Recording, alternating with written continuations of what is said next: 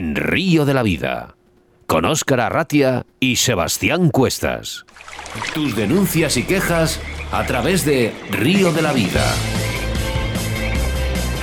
Y la problemática de la pesca en Córdoba con Clemente Pozuelo y su compañero Antonio Suárez. Buenos días, chicos. Muy buenos, días. ¿Qué tal estáis, chicos? Muy buena, ¿cómo estamos? Bueno, vamos. Pues tenemos que hablar, tenemos que hablar de un pescódromo que se ha construido en el año 2008 con la finalidad de la pesca de agua dulce que costó medio millón de euros. Sí, sí, han escuchado bien, medio millón de euros. Eh, contarnos un poquito esta situación, la que está sucediendo en estos momentos. Antonio, por ejemplo. Efectivamente.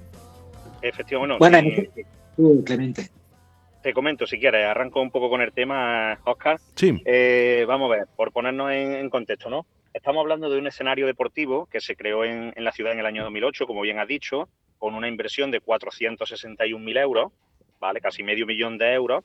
Y, y, un escenario deportivo pues muy cercano, bueno, en la misma ciudad, en una zona de un polígono industrial, ¿no? En, la salida de la ciudad, y muy cercano, por lo tanto, y que en un principio pues se creó para la pesca al cubo, pesca de agua dulce. Eh, como sabemos, mm, eso requiere que haya cierta profundidad, porque claro, se pesca con, con, con caña, sin, sin carrete en este caso, ¿no? Y entonces es una pesca cercana a la orilla. Eh, en el año 2010 tuvo, eh, a través de, o consecuencia de una, gran riada, tuvo unos problemas, se perdieron plataformas que, tenía el, escenario, plataformas de hormigón, y, se hizo una, reparación, ¿no? Se hizo otra vez una inversión, se hizo una reparación en el año 2010. Y hasta aquí ahí quedó la cosa, ¿no? Ha sido un escenario deportivo que se ha ido utilizando, se han hecho grandes eventos, campeonatos provinciales de, agua dulce, eh, regionales, grandes eventos, ¿no? Pero poco a poco, al ir perdiendo fondo, eh, se han tenido que desplazar estos campeonatos a otros escenarios. Ello unido a la problemática también de, las especies invasoras y demás, ¿no? Eh, que no eran especies puntuables para la competición. Entonces, ¿qué pasa? Pues que la modalidad del car fishing ha ido ganando terreno sobre el escenario a pesar de ser un escenario con poco fondo, pero los practicantes de car fishing o de feeder, también hay que decirlo, pues sí nos es muy válido el escenario. Y nada, se le ha ido dando mucha utilidad.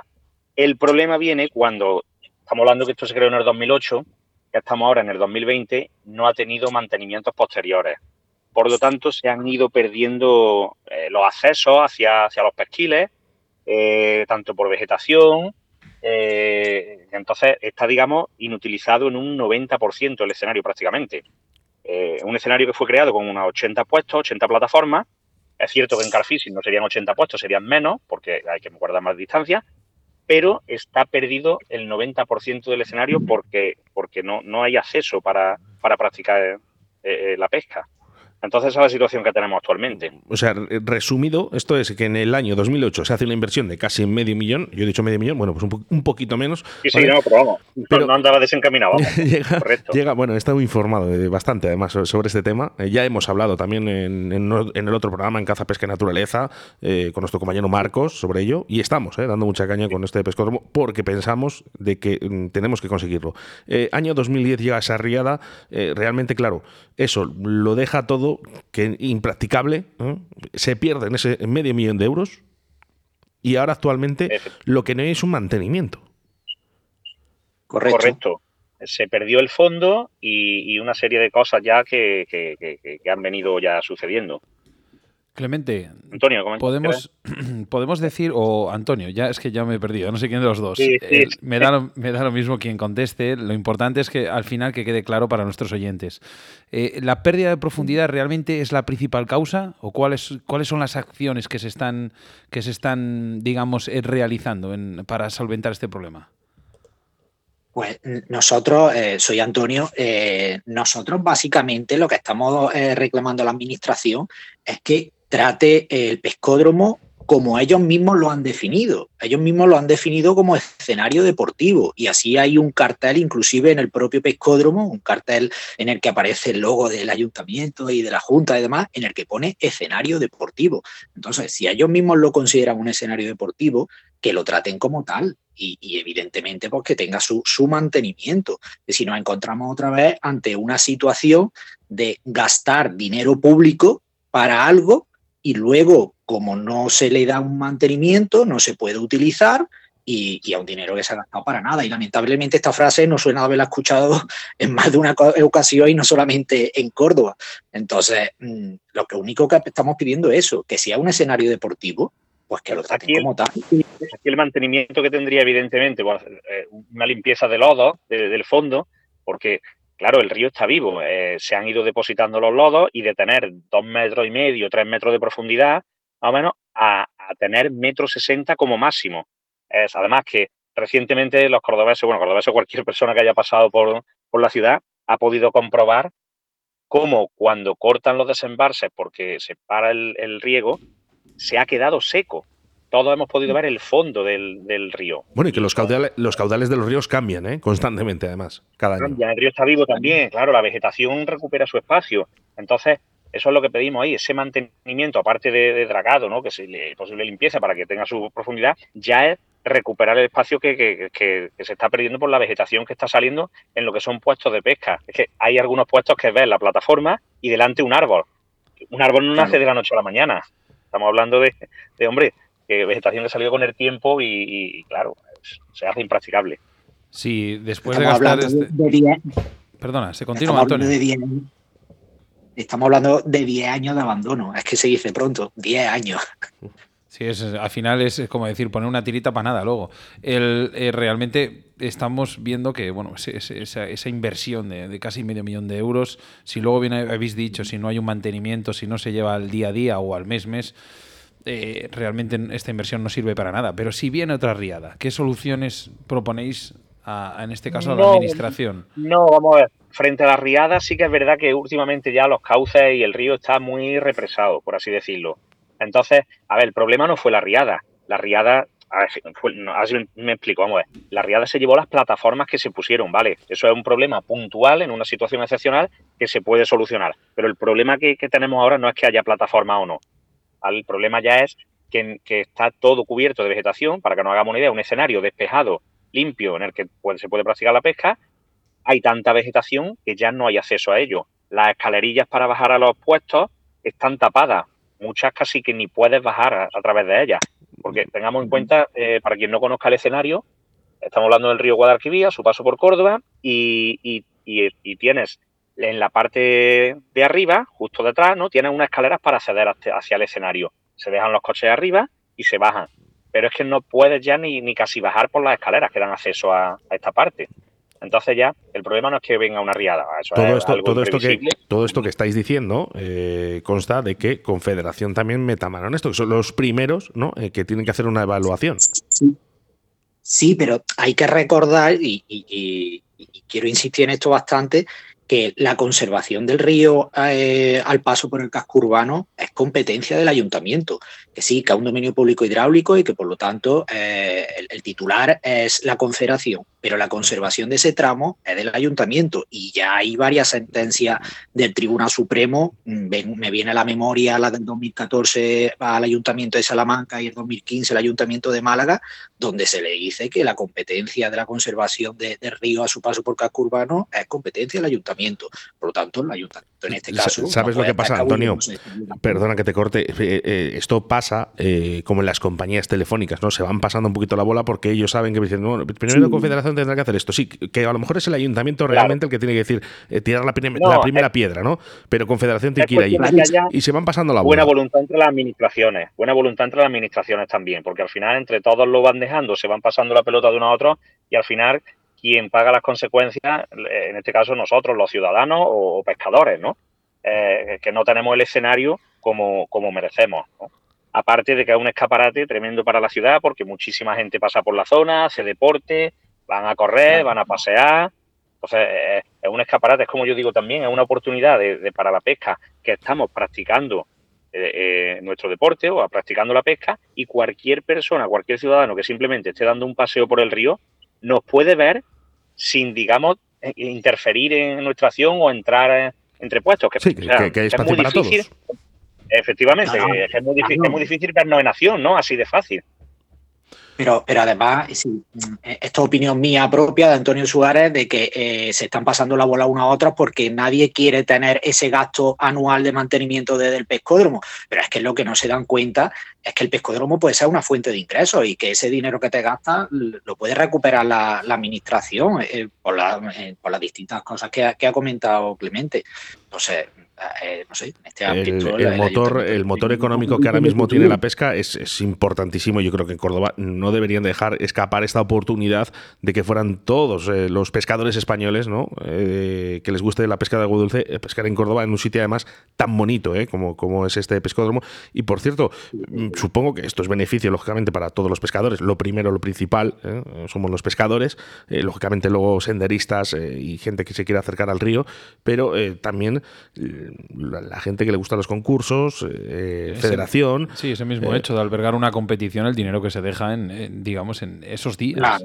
Entonces, supongo, supongo que, Federación, que, en parte eh, son pioneros también un poco en que haya esos concursos en Córdoba, supongo que ya se habrá llamado. Sí, bueno, pues a ver, te comento también. Esto, esta iniciativa, digamos, nace por parte de, de nuestro club, de Carfishing Córdoba, ¿no? Eh, nos reunimos la, directiva porque íbamos a realizar un, nuestro selectivo en el río, aprovechando los pocos puestos que quedaban. Entonces, a raíz de ello, se nos ocurrió la idea de solicitar un permiso a Confederación Hidrográfica para la limpieza y el asentamiento de la zona. Confederación Hidrográfica, claro, contrastó los datos y, y, decían que sí, que nuestra petición coincidía sensiblemente con la realidad. Efectivamente, no es lo que había, ¿no? Entonces nos autorizaron a realizar esa limpieza, bueno, a presentar un proyecto para la limpieza, ¿vale? Y el cual teníamos un año para, hacerlo. Entonces, ¿qué pasa? Nosotros, como grupo de amigos o directiva del club, decidimos qué hacemos, dejamos pasar esto o continuamos con ello e implicamos a cuanta más gente mejor. Y decidimos implicar a cuanta más gente mejor. Entonces, contamos con el resto de clubes, les pusimos este día al resto de clubes, a tiendas, eh, hemos llegado hasta el ayuntamiento también y al INDECO para transmitirle todo esto y a la federación le hemos tendido la mano y se lo hemos ofrecido. La verdad que mm, a día de hoy nadie de la federación se ha puesto en contacto con nosotros sobre este tema. ¿vale? Sí nos han comentado que tanto de la española eh, habían preguntado, que se había informado para, pues para colaborar en la medida que, pusiera, que pudieran, como con la andaluza, que coincidí hace poco en el Campeonato de Andalucía en la entrega de trofeos, coincidí con el vicepresidente. No tuvimos tiempo para hablar, prácticamente fue muy breve, pero le comenté que tenían la oportunidad de sumarse a, a, todo esto, ¿no? Y nada, sí, me comentaron eh, que ya me llamarían, que hablaríamos del tema, pero hace casi un mes de, las dos noticias estas de que se pondrían en contacto y ni la española ni la andaluza a día de hoy han contactado con nosotros. Pues, un poco triste, ¿no? mensaje, mensaje, mensaje para el presidente de la Federación Española de Pesca es que eh, se haga eco de los problemas de los pescadores, porque eh, independientemente de que vayas a hacer tu actividad eh, deportivamente o en un campeonato, eh, creo que ellos también eh, os están apoyando los medios de prensa, eh, como Marco Ruiz, en Caza, Pesca, Naturaleza, ahora Río de la Vida, y seguiréis. Además, esto va a seguir y esta pregunta y esta respuesta espero que cambie, de que Federación os pegue una llamadita y os diga, os echamos una mano con esto, porque para esto tenemos, estamos todos. Todos, efectivamente, todos estamos en la misma línea y todo lo que se pueda aportar, bienvenido sea por, por parte de cualquier colectivo, cualquier estamento y hombre, siempre hay que entender que la federación debería de ser la primera interesada en estas cosas. Nosotros, a, fin de cuentas, somos personas, tenemos nuestro trabajo y demás, nos gusta la pesca y nada, nos hacemos sin oficio ni beneficio, ¿no? Algo es enfermedad, ¿no? Por así decirlo. Nuestra enfermedad es la pesca y tratamos de, de mejorarlo siempre que se pueda. Pero sí que es verdad que se echa en falta ese apoyo y esa iniciativa, si, si pudiera ser incluso por parte de Federación. Aquí tenéis, mira, en Río de la Vida os abrimos los micros, Antonio, por ejemplo, para que lo cuentes tú, pedir lo que queráis, eh, comentar lo que queráis, qué ayudas necesitáis, qué soluciones, qué puntos podemos marcar para otro programa, comentar lo que queráis porque es vuestro momento.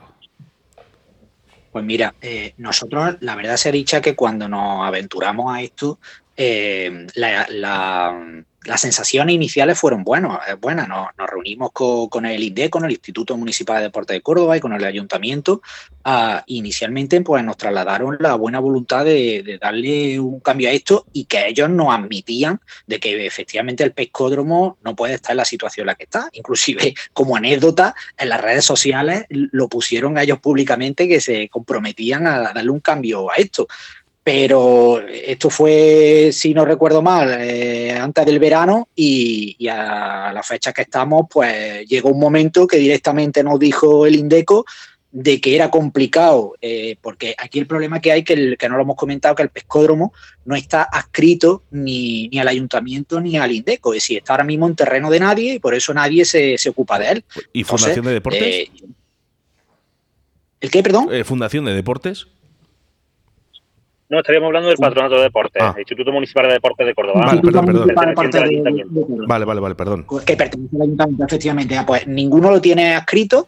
Eh, es curioso que no, que no esté adscrito un, escenario en el cual se ha gastado casi medio millón de, euros.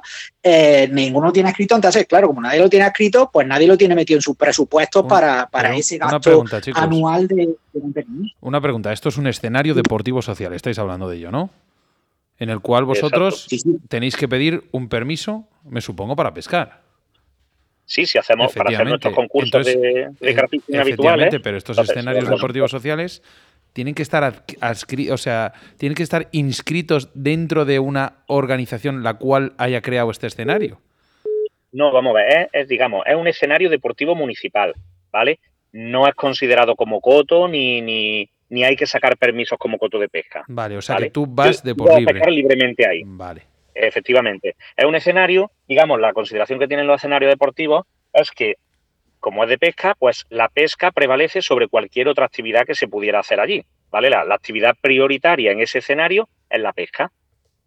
Eso, pero no hay que sacar un permiso específico. Sí que cuando nosotros, a través de los concursos de, que hacemos de federación, solicitamos la autorización a Federación, esta a su vez lo solicita Medio Ambiente para poder hacer la pesca ininterrumpida y, ya realizamos los, eventos. Pero cualquier persona, cualquier persona con su licencia de pesca en Andalucía puede ir a pescar libremente allí. Tú mismo, Clemente, lo has dicho.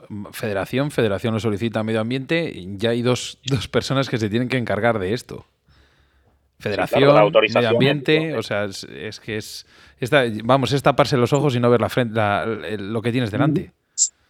Sí, claro, si, lógicamente lo normal sería que fuera Federación quien fuera al ayuntamiento y al INDECO y le dijera, oye, mira, este escenario que para nosotros eh, es muy importante porque la federación a veces está falta de, escenarios para realizarse en concursos y como ya hemos dicho, este escenario sería, vamos, espectacular para realizar campeonatos de, cualquier nivel. Entonces, sería la federación que debería decirle al ayuntamiento al INDECO, oye, esto eh, encargaros de a ver quién le toca ese mantenimiento anual, pero ya digo, es que a fecha de hoy se pasa la bola el INDECO al ayuntamiento, el ayuntamiento al INDECO, y, parece que algo que, en principio podría ser fácil, como eso, escribirlo a cualquiera de ellos que lo tuvieran en sus presupuestos, pues parece que, es totalmente imposible. Cuando curiosamente unos metros más arriba, arriba, arriba, que están los sotos de la Albolafia, que es espacio por natural protegido y es monumento natural, mm, ya se le han hecho varios desbroces generalizados y en profundidad y, y no precisamente a un coste económico. Es decir, esto que, que, la intervención es mucho menor, por lo menos en cuanto a vegetación se refiere, porque nosotros solamente estamos pidiendo que se haga el desbroce de los puestos de pesca, ni más ni menos. Y el resto de árboles que hay por allí a los pescadores nos interesa porque no da sombra, pero, pero que Claro, esas plataformas sí, sí necesitamos que por delante estén desbrozadas para, para poder pescar. Luego ya en el tema de la profundidad, eso ya sería cuestión de... Se buscan, soluciones, eso es, se buscan soluciones. Clemente, Antonio, eh, os voy a decir una cosa, eh, de parte de Sebastián Cuestas, de parte de Oscar Ratia, de parte de Río La Vida, no caminéis solos. Eh, os vamos a ayudar hasta el final y de hecho voy a hablar en nombre de todos mis compañeros de prensa dedicados a la pesca de la naturaleza que nos van a echar una mano en todo esto.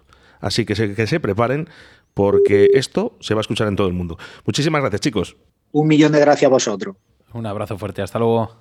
Río de la Vida, tu programa de pesca en Bon Radio.